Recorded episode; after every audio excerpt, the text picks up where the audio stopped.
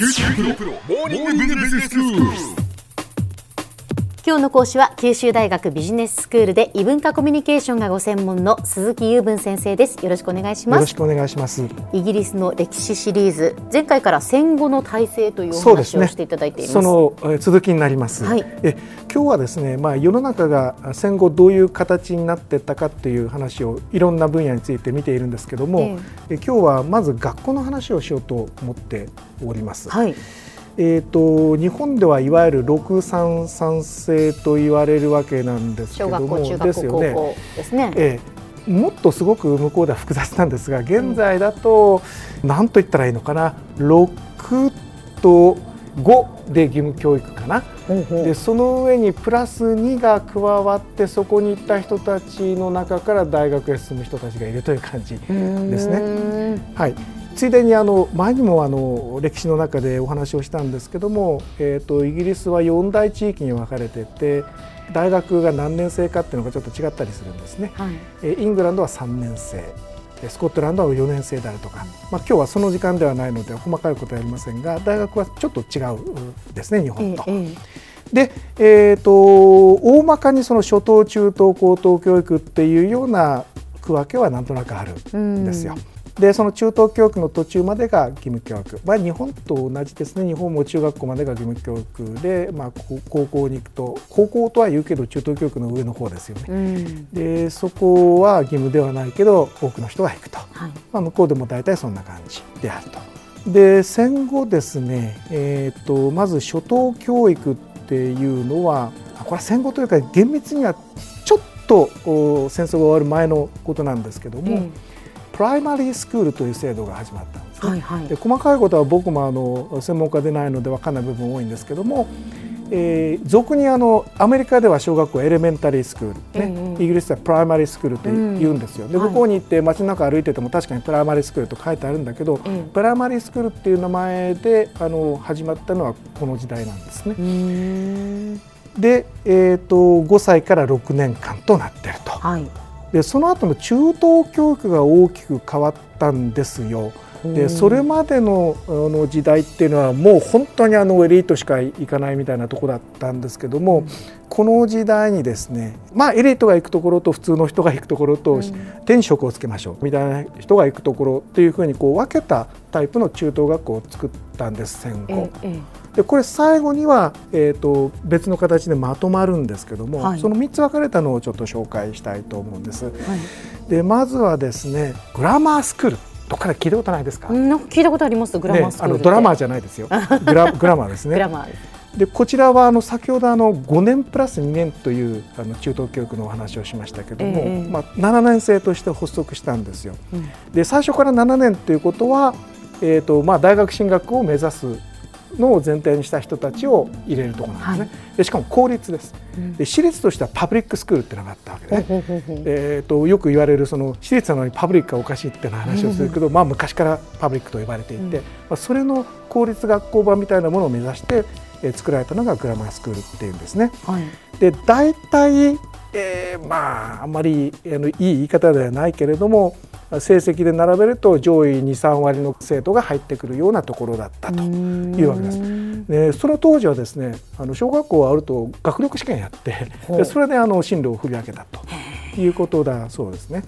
で、えー、ともう一つはですね secondary modern school というものがあります。はいえーこの secondary は中等教育 secondary education の中等ですけどね。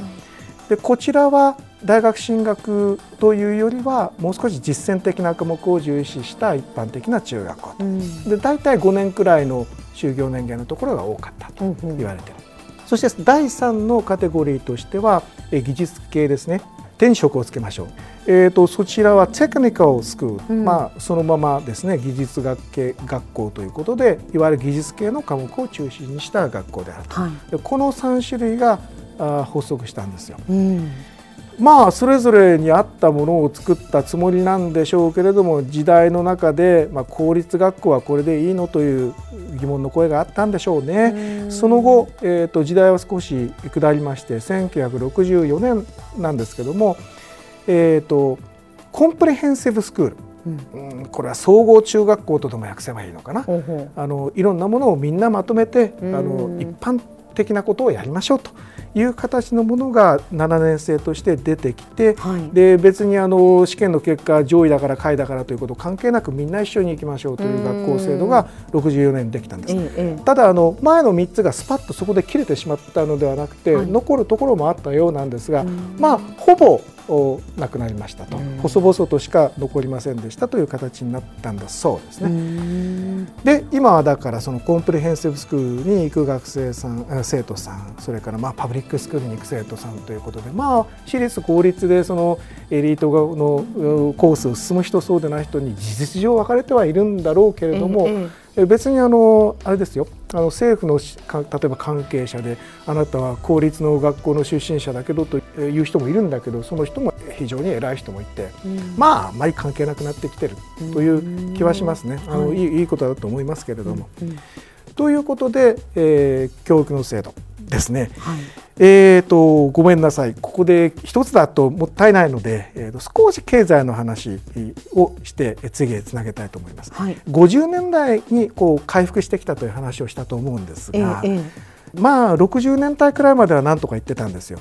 ところが60年代70年代にかけてだんだんやっぱりツケが回ってきて失業とかインフレというのが出てきて、まあ、非常にストライキが流行った世の中になったんですよね。はい日本でもこの時代にゼネラルストライキというのが流行って、ええええ僕もあの鉄道がストライキになってね国鉄があの1週間あの列車が動かなくて線路の上歩いたなんてのを覚えてますね。あそうですか。はい、そういう時代になってからの話はまた後でということで頭出しだけさせておいていただきますね。はい。では先生今日のまとめをお願いします。はい、今日は、えー学校制度がどういうふうに戦後はなったのかというお話をしましてで最後は64年のコンプリヘンシブスクールができたよという中等学校の話でまとめましたそして、えー経済がだんだんおかしくなってきて、えーストライキ等が流行ってきた時代になってその先また展開があるよという頭出しをさせていただきました。今日の講師は九州大学ビジネススクールで異文化コミュニケーションがご専門の鈴木雄文先生でした。どうもありがとうございました。ありがとうございました。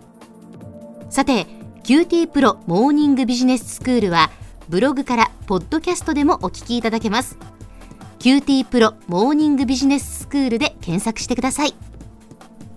お相手は小浜もとこでした